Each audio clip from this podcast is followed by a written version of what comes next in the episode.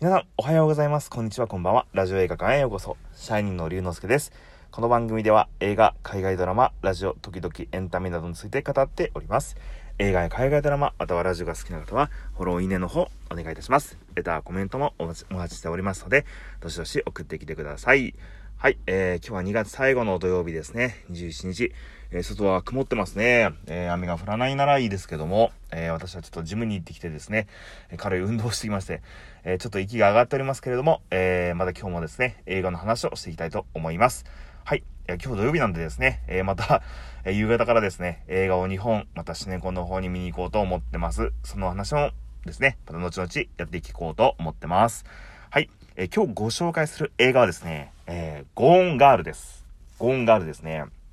この映画ですね、あの、もともと見ようと思ってたんですけども、まあ、携帯のメモアプリに入れてて、え年末年始にまとめていろいろ見ようと思った時に、えー、去年年末ぐらいにですね、ちょっと見た映画ですね。はい。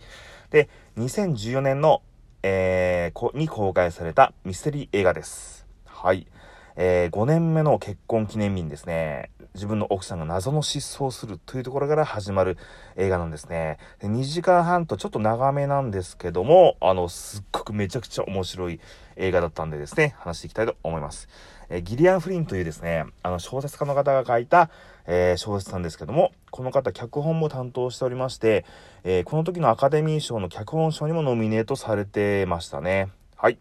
で、え監督が、えーデイビッド・フィンチャー監督ですね。あの、セブン、ファイトクラブ、ドラゴンタトゥーの女とかですね。ちょっとあの、エッジの効いた、あのなんか、なんて言うんですかね、お腹にグッとくるような、なんかちょっと、その角度で来るんだっていうような、あの、サスペンスドラマとか、ヒューマン、まあ、ドラマの、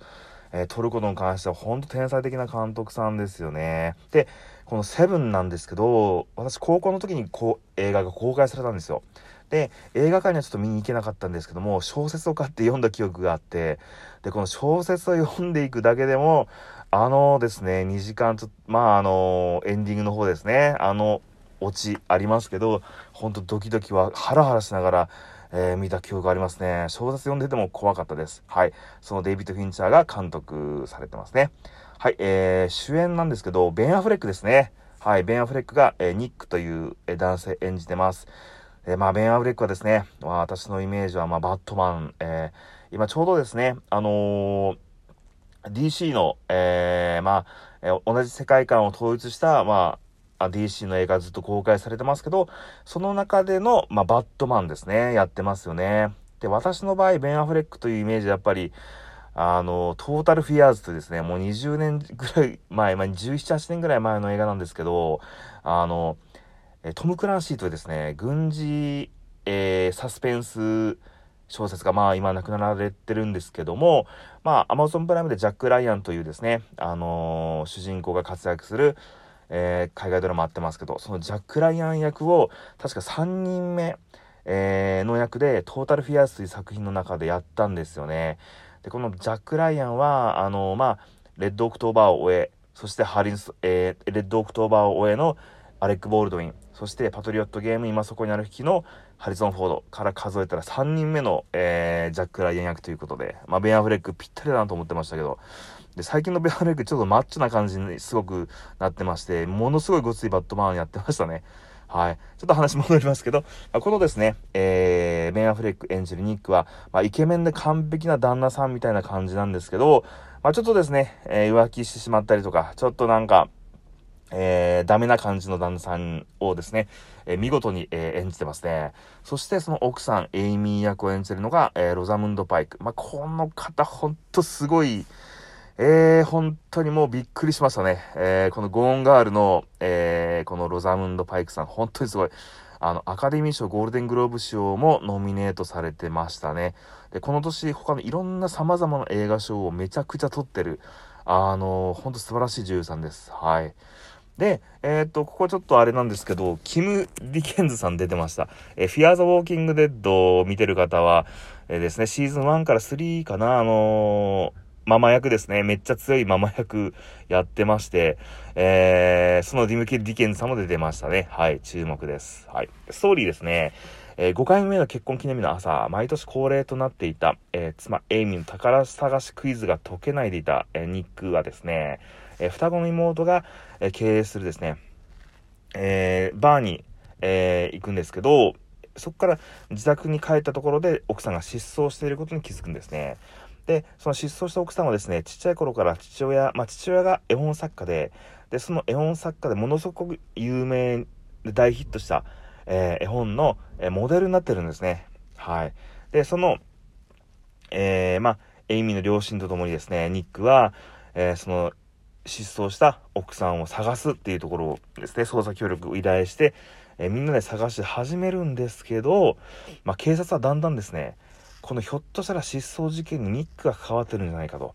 あとメディアも、あの、ニックが犯人のような扱いで報道をし始めるという感じで、ストーリーが続き、進んでいくんですね。はい。で、ちょっと見どころ感想ですね。3つに分けてちょっと話していこうと思います。えー、まず1つ目ですね。このゴンガールなんですけど、実は事実を元にして書かれてるんですね。で、スコット・ピーターソン事件という事件が、まあ、2002年にありまして、で、この時ですね、まあ、あの、ピーターソンという男性がですね、えー、奥さんのレッシーが失踪したという、えー、まあ、連絡を警察に入れるんですね。で、その奥さんは当時身ごもってて妊娠8ヶ月だったんですよ。で、その時から一躍その、えー、ピーターソンは、えー、時の人になるんですけど、このですね、ピーターソンの言動が、ちょっとですね、不審な点がいっぱいあることで、警察は、かい、このピーターソンが犯人なんじゃないかと、えー、ですね、えー、まあ見るんですね。っていうふうに疑い始めて、で、結果的にこのいなくなった奥さんは、あの、サンフランシスコ湾で発見、あの、死体で発見されるとですね、いうことになったんですよ。で、実はこの、えー、スコット・ピーターソンはですね、今、死刑判決が下されて、えー、今ですね、裁判中ということなんですよね。で、この、まあ、えー、ですね、この本当にあった事件が元になってるということで、まあ、この事件と同様な結果になるのかというところまでちょっと言えないんですけれども、はい、こういうですね、おぞましい、恐ろしい事件が元になってるんですね。はい。で、えー、見どころ2つ目ですね。えー、このも絵がですね、前半はニック目線、後半はエイミー目線で物語が進んできます。で、前半はですね、一体な、真相、この物語の真相って一体どこなんだろうっていうふうにですね、あの、見てる人たちに疑問を抱かせるんですよね。で、いろんなエッセンス、いろんな会話、いろんな登場人物が出てきて、一体誰が本当のことを言ってるのかなって、これって何につながるのと、え、これな、本当の嘘なのっていうタイムラインがちょっとごちゃごちゃになったりとか、あの、見てる人のですね、感情とか思考をめちゃくちゃぐるぐるぐるぐる回して、ちょっと混乱に陥れるような、あの、作りになってるんですよね。で、なんか本当頭の中が右往左往してちょっと疲れちゃうんですけど、あの、中盤以降、あのー、最後に真相が分かるんじゃなくて、ちょっと真ん中ぐらいで真相が分かっていくんですけど、中盤から後半にかけて、前半と全く違うような恐怖が、あの、見てる人たちを襲ってきます。はい。このですね、物語の作り方すっごいなぁと思いましたね。デイビッド・フィンチャー恐るべしと。はい。そして3つ目ですね。えー、家族で見ない方がいいです。はい。特にだ、えー、男性の方、奥さんと一緒に見ない方が、えー、いいですね。理由は最後まで見ていただければ、あの、わかりますと。はい。私は結婚していませんので、偉そうなことは言えないんですけれども、えー、ほんと結婚したらですね、えー、いろいろ気をつけようと思いましたね。はい。まあ、そんなですね、まあ、ちょっと3つ、えー、見どころを話しましたけれども、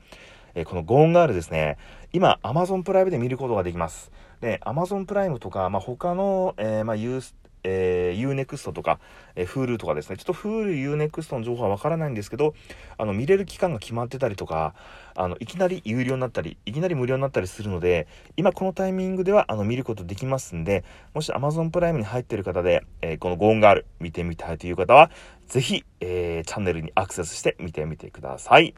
はい。えー、それではですね、本日の上映はここまでです。また次の配信でお会いしましょう。ゆうのすけでした。